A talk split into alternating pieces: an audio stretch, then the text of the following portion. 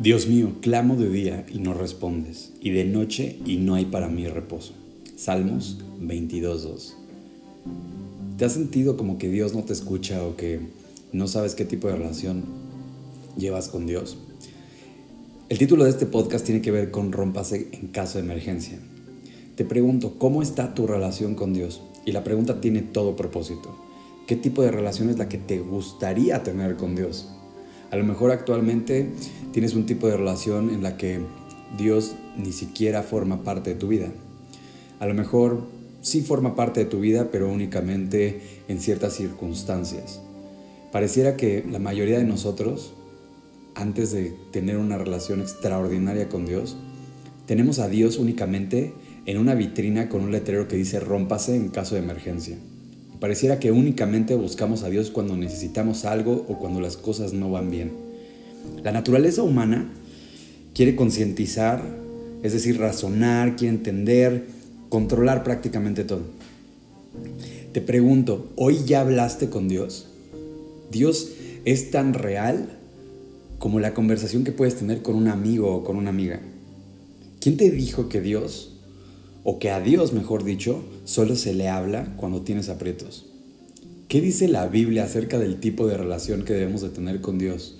Y aquí es donde entra justamente, si la Biblia es lo que Dios nos ha dejado como testamento, como testimonio de qué es lo que quiere para nosotros, ¿qué dice la Biblia acerca de cómo leerla, acerca de qué tipo de relación, de dónde buscar o en qué momentos buscar a Dios? Hay un versículo que me encanta que está en Josué 1.8 y dice, nunca se apartará de tu boca este libro de la ley, sino que de día y de noche meditarás en él. Me encanta cómo en el libro de Josué describe esto, de día y de noche meditarás en él. No es nada más cuando tú tienes aprietos o cuando te encuentras en algún problema. Aquí la Biblia es demasiado clara y nos dice, oye, vas a meditar en todo esto. Y meditar es tomarte el tiempo de digerirlo, de aprenderlo, de llevarlo a cabo, de clavarlo en tu corazón y de decir, esto es lo que quiero para mi vida, este es el camino y estas son las elecciones de vida que debería de estar tomando. En la siguiente parte nos explica un poco este versículo el por qué y dice, para que guardes y hagas conforme a todo lo que en él está escrito. Para que guardes y hagas conforme a todo lo que en él está escrito. Me parece increíble porque la Biblia nos describe exactamente todas las áreas de un ser humano. Nos habla de la pareja, nos habla del trabajo, nos habla del dinero, nos habla de los amigos, nos habla de los hijos, nos habla de Dios en nuestra relación íntima con Él, nos habla de las pruebas, de los retos, nos habla del sexo, nos, habla también de nuestro prójimo, nos habla de los enemigos, nos habla de un montonal de cosas. Y al final cierra diciendo, porque entonces harás prosperar tu camino y todo te saldrá bien. La Biblia es muy clara que todos los mensajes que hay en la Biblia tienen un propósito y el propósito es para que entonces tu camino prospere, para que tú disfruto y entonces todo saldrá bien. ¿Qué dice la naturaleza humana? ¿Qué dicta la naturaleza humana? ¿Te has preguntado por qué Dios creó al hombre como lo creó? Y ¿Qué, es lo que hace que no estemos conscientes de Dios? La palabra conciencia viene del el latín conscientia, que es como conocimiento compartido, como cercanía al conocimiento. Eh, el latín significa, eh, bueno, está asociado a la raíz que dice com, que es junto, y coine también, que, significa junto, cerca, eh, y la palabra scientia, que que es, la cualidad de saber, significa el que está cerca de saber. Cuando nosotros estamos conscientes de Dios, significa que sabemos que va caminando con nosotros, que es real y que, y que va en todas las decisiones que estamos tomando. Entonces, quiero que profundicemos nada más un poquito y esto te va a interesar. Vamos a hablar de los sentidos, vamos a hablar de la conciencia, Vamos a hablar de, por ejemplo, en este momento, tú no estás consciente de tu respiración, de tu digestión, de la renovación de tus células, del intercambio de información que existe en tus neuronas, de cómo está creciendo tu cabello, cómo se calcifican tus huesos, tus dientes, incluso la temperatura de tu cuerpo, cómo se está regulando, cómo distribuyes los nutrientes de tu cuerpo, cómo está tu corazón bombeando sangre a todo, tu, a todo tu cuerpo, cómo está oxigenando y entregando los nutrientes y el oxígeno necesario para que tú sigas vivo, tú también desconoces por completo tu sistema inmunológico. Quizá ahorita en tu cuerpo se está llevando a cabo una batalla para protegerte de algún virus o de alguna enfermedad. Solamente en una célula hay 100 billones de átomos y hay 100 billones de células aproximadamente, según los últimos estudios, en el cuerpo del ser humano. ¿Sabes en dónde están la mayoría de estas células? El 90% está en tu sangre. El 90% de esto significa que pasa, pasa por tu corazón. La mayor cantidad de, de, de nutrientes, de todo lo que bombea el cuerpo humano está en la sangre. Ahora, hay pequeñas células cerebrales que son las que están como que queriendo controlar todo. Yo creo que no hay casualidades. Si el 90% de todo lo que somos se encuentra circulando en nuestro cuerpo, en la sangre, y todo está queriendo ser controlado por un porcentaje, no voy a decir mínimo porque no significa que sean poquitas las neuronas, pero por una pequeña parte de todo, uno pensaría que entonces la forma de vivir sería controlándolo todo, porque nuestro cerebro controla las funciones del cuerpo. Ahora, tú no estás consciente de eso. El 95% de todas las decisiones que tomas, es decir, de lo que haces en un día, de tu trabajo, de tus amigos, de tus relaciones, de todo lo que decides, está en tu subconsciente. Significa que no eres consciente de eso, es una reacción automática. Y la naturaleza humana nos lleva alimentar a este subconsciente. ¿Qué dice la Biblia acerca de ese subconsciente? En primer lugar te dice que lo sueltes. Te dice que no te enganches con ese 95% y que bajes un poco el nivel del agua y que te vuelvas consciente en todo lo que haces, en lo que te hace bien, en lo que te acerca a Dios, en lo que te aleja de Dios. En primera de Pedro 4:10 vas a encontrar que dice cada uno según el don que ha recibido. Aquí te está diciendo que hagas una introspección a ti mismo, que identifiques quién eres, que veas tus cualidades y que entonces hagas algo al respecto. En la segunda parte dice, ministrelo a otros como buenos administradores. Aquí te está diciendo que lo compartas con otros. Esto bien se podría traducir como cada uno ponga al servicio de los demás el don que ha recibido. Administralo hacia las formas diversas de Dios. Es como se traduce en, en otras versiones de la Biblia. Después de esto que acabas de escuchar, ¿Crees tener el control de tu vida? Tu propia naturaleza es inconsciente.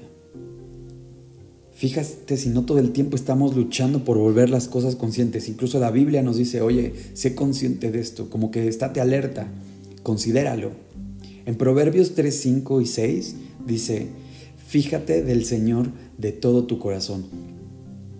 Hay una razón por la cual el 90% de todo de todas las células y de todos los átomos del cuerpo se encuentran en la sangre. Y hay una razón también por la que Dios está en el corazón. El corazón es el que se encarga de todo eso, no el cerebro. El cerebro manda la señal, pero el corazón es quien realmente hace el trabajo. Mira cómo Dios incluso en este diseño perfecto del ser humano nos dice, oye, está bien que pienses las cosas, pero ¿dónde están tus valores? ¿Dónde están tus principios? ¿Dónde está todo eso? Eso debe de estar en tu corazón. Y en medida de que tú te fijes en Dios y que esté en tu corazón, y dice, no te apoyes en tu propia prudencia, es decir, no quieras controlar absolutamente todo. Reconócelo en todos tus caminos, dice el versículo, y Él enderezará tus veredas. El mensaje es muy claro. Si tú sueltas el control y dejas que Dios se encargue de tu vida, Dios poco a poco va a ir corrigiendo todas aquellas cosas que están mal. Ojo, no significa que tú nada más te sientes en un sillón y que mágicamente tu vida va a estar perfecta. Dios te pide que te esfuerces también. Pero sí que todas aquellas cosas que te afectan en tu relación con Dios las vuelvas conscientes y que empieces a hacer un trabajo profundo en ti mismo, en ti misma y entonces esos pasos que estás decidiendo tomar los des hacia Dios, hacia la dirección correcta. Salmos 1, 2 y 3.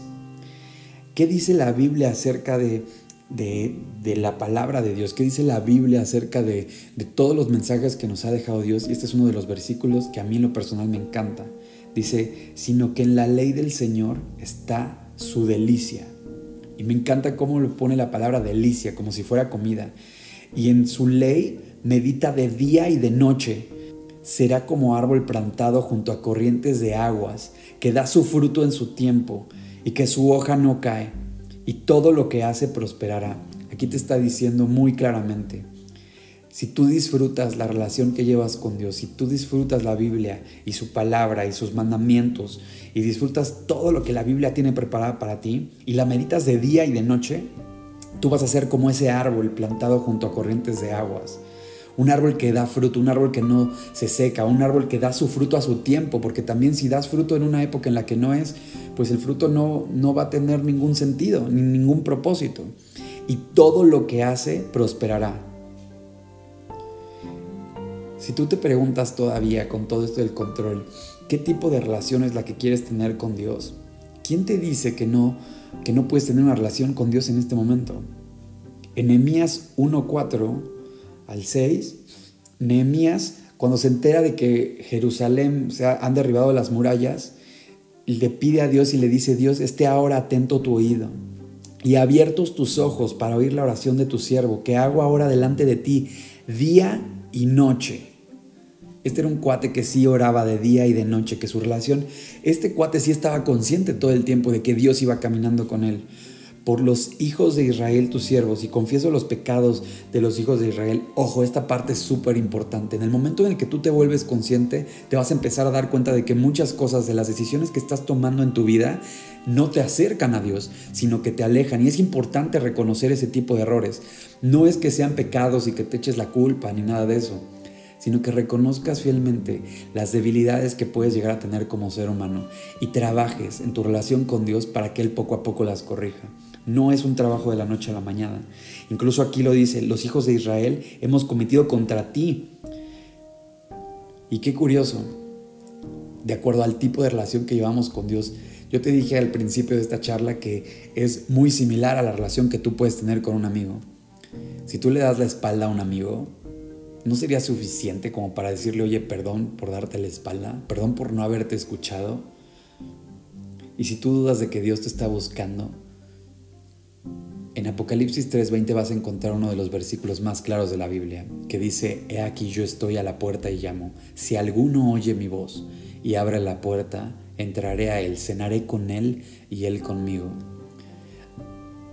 entraré a Él, cenaré con Él y Él conmigo. Dios está llamando a la puerta de tu corazón, pero solamente tú tienes la llave. Solamente tú puedes hacer algo al respecto y empezar a ser consciente de todo lo que estás viviendo.